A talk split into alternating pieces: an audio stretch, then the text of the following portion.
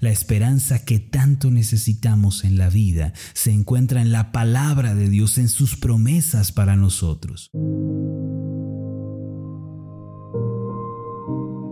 Estás escuchando Meditaciones Ascender con el pastor Marlon Corona. Acompáñanos a escuchar la serie de esta semana titulada Fe en las promesas de Dios. El tema de hoy es Promesas para la vida.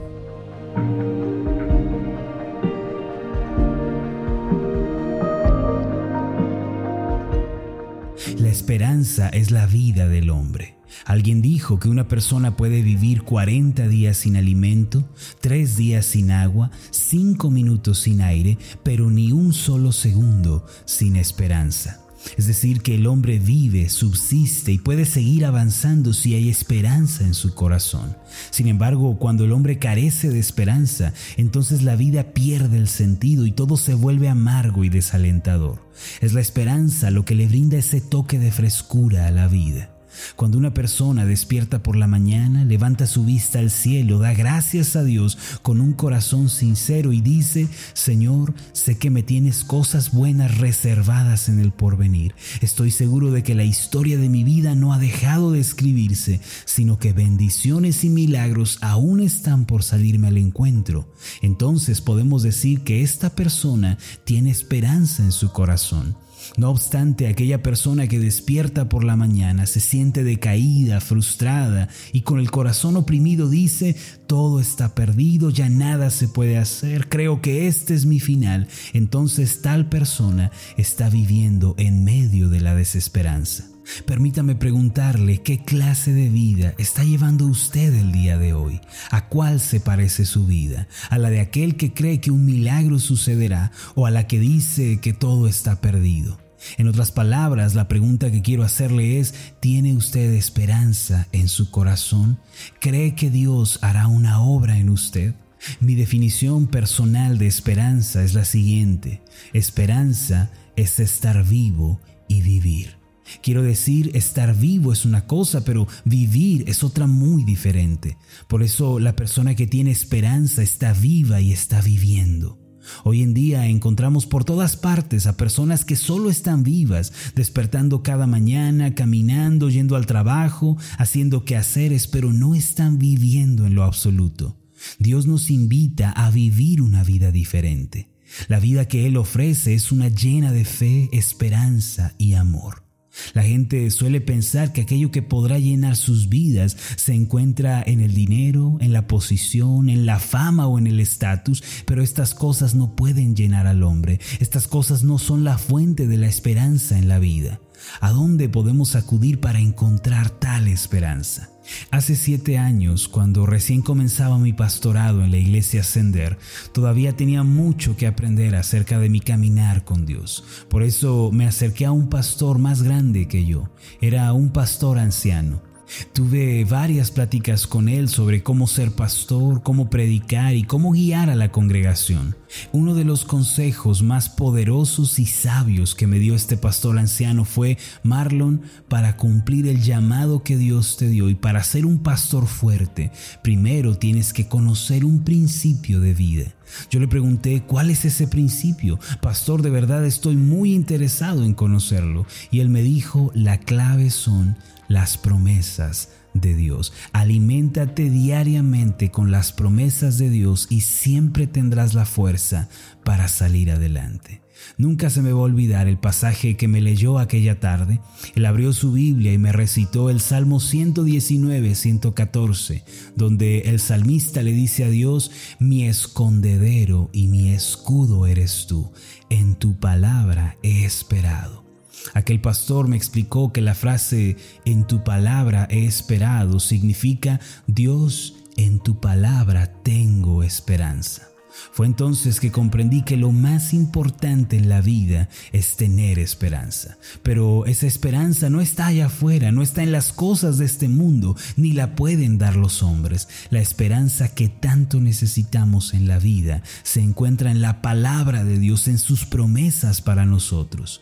Cualquier persona, sea un empresario, un estudiante, una ama de casa o un pastor, si recibe las promesas de Dios y las cree en su corazón, tendrá la fuerza necesaria para vivir y para enfrentar lo que venga en la vida. He comprendido que son las promesas de Dios lo que hace que el sol de esperanza brille en los días más oscuros. Lo cierto es que todos vivimos días difíciles y momentos de incertidumbre. Sin embargo, si las promesas de Dios están sembradas en nuestro corazón, el fruto del gozo y de la paz se manifestarán y podremos vencer. Podremos decir como el salmista, Señor, mi escondedero y mi escudo eres tú, en ti me refugio, en ti encuentro fortaleza, tu palabra, tus promesas me dan esperanza. Al igual que aquel pastor anciano que me aconsejó y que me instruyó en el principio de mi ministerio, yo les digo a todos ustedes, aliméntense con la palabra y con las promesas de Dios. Esta es la clave de la vida. En la Biblia llegamos a encontrar miles de promesas de parte de Dios para cada uno de nosotros que somos sus hijos. Entre ellas se encuentran promesas de cuidado, promesas de compañía y cercanía, promesas de provisión y protección, promesas de libertad también. Por ejemplo, una promesa de cuidado es Primera de Pedro 5:7 que dice, echando toda vuestra ansiedad sobre él, porque él tiene cuidado de vosotros. El apóstol Pedro, quien fue uno de los que caminaron con el Señor Jesucristo, uno de los que conoció el timbre de su voz y el color de sus ojos, nos dice, ustedes pueden poner en sus manos toda preocupación, toda carga, toda ansiedad, háganlo porque Él está cuidando de ustedes. Una de las promesas de cercanía y compañía bien puede ser Isaías 41:10, donde el Señor mismo dijo en labios del profeta, no temas porque yo estoy contigo, no desmayes porque yo soy tu Dios que te esfuerzo. Siempre te ayudaré, siempre te sustentaré con la diestra de mi justicia. Debemos siempre recordar que no estamos solos enfrentando las dificultades y contrariedades de esta vida. El Señor está a nuestro lado. Él prometió estar con nosotros hasta el fin del mundo. Una de las promesas de provisión que encontramos en la palabra es Filipenses 4:19, que dice, mi Dios pues suplirá todo lo que os falta conforme a sus riquezas en gloria en Cristo Jesús. El apóstol Pablo, dirigiéndole a los filipenses palabras de aliento, les recordó que ya que ellos estaban sirviendo a Dios y participaban junto con Él en la obra del ministerio, Dios se encargaría de todas sus necesidades. Debemos acordarnos que el Señor está a cargo de nuestras vidas, mis amados. Si le servimos y nos encargamos de sus asuntos, Él se encargará de los nuestros. El hermano Ricardo, uno de mis discípulos y un gran amigo, siempre repite esta verdad, por cuanto yo me estoy encargando de los asuntos de Dios, Él se encargará de los míos. Junto con su esposa, ellos han podido ver un milagro suceder en sus vidas. Cuando comenzó la cuarentena y la pandemia hizo que negocios y empresas cerraran sus puertas, según los expertos no era un buen momento para la economía ni para los negocios, mucho menos para el emprendimiento. Se pronosticaba que muchos cerrarían e irían a la quiebra.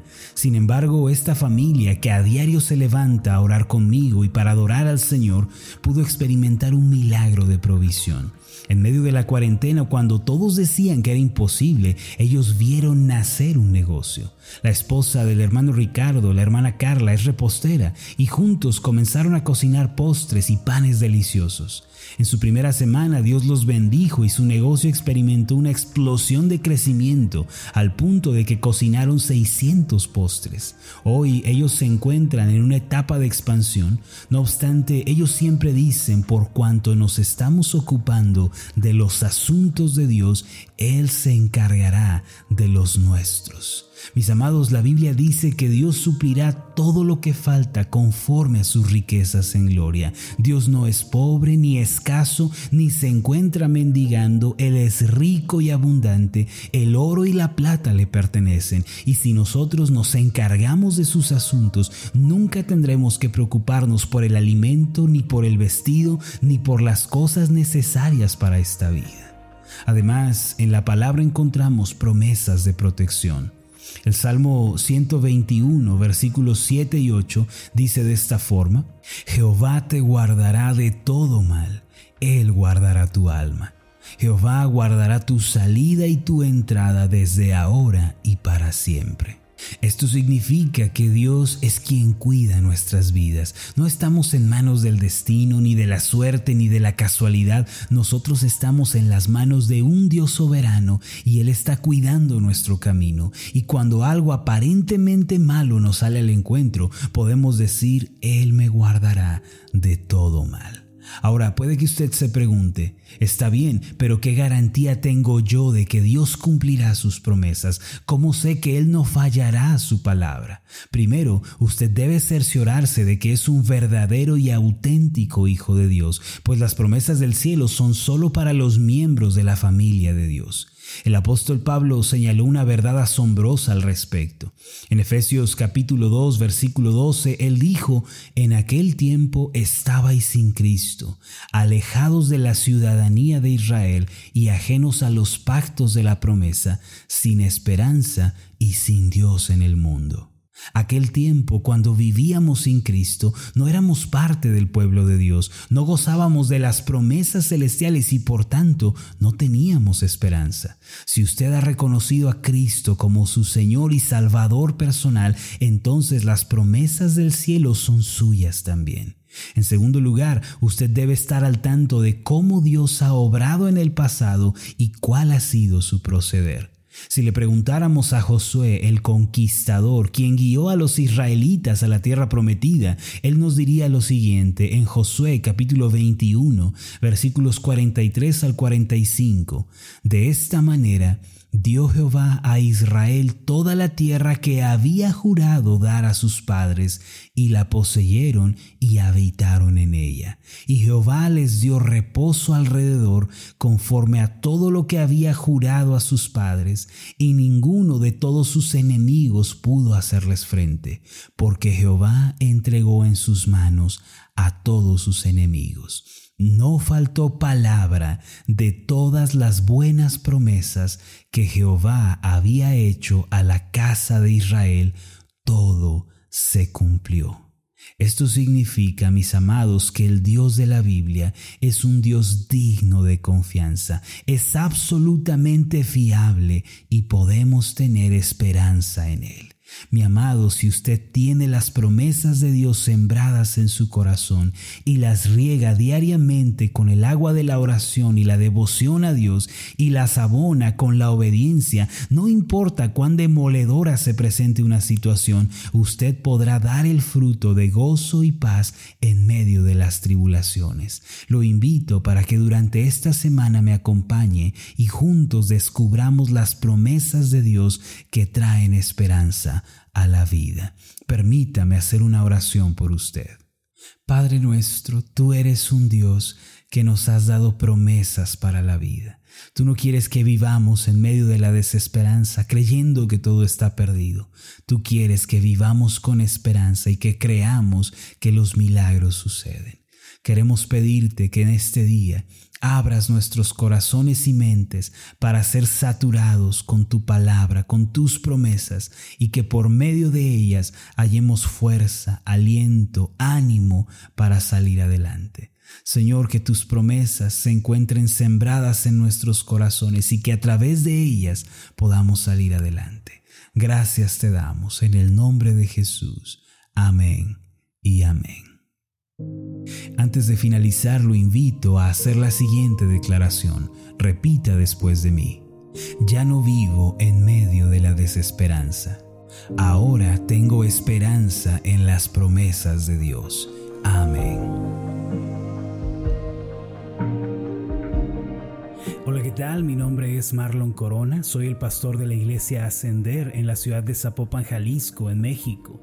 Le agradezco mucho por haberme seguido con esta meditación. Mi oración siempre es que usted sea prosperado en todas las cosas y goce de una buena salud, así como prospera en su alma. Lo invito a que ore por las meditaciones Ascender y le pregunte a Dios cómo puede usted ser de bendición para este ministerio. Las meditaciones Ascender son impulsadas y apoyadas por nuestros oyentes. Reciba un fuerte abrazo de mi parte. Que Dios le bendiga. Hasta la próxima.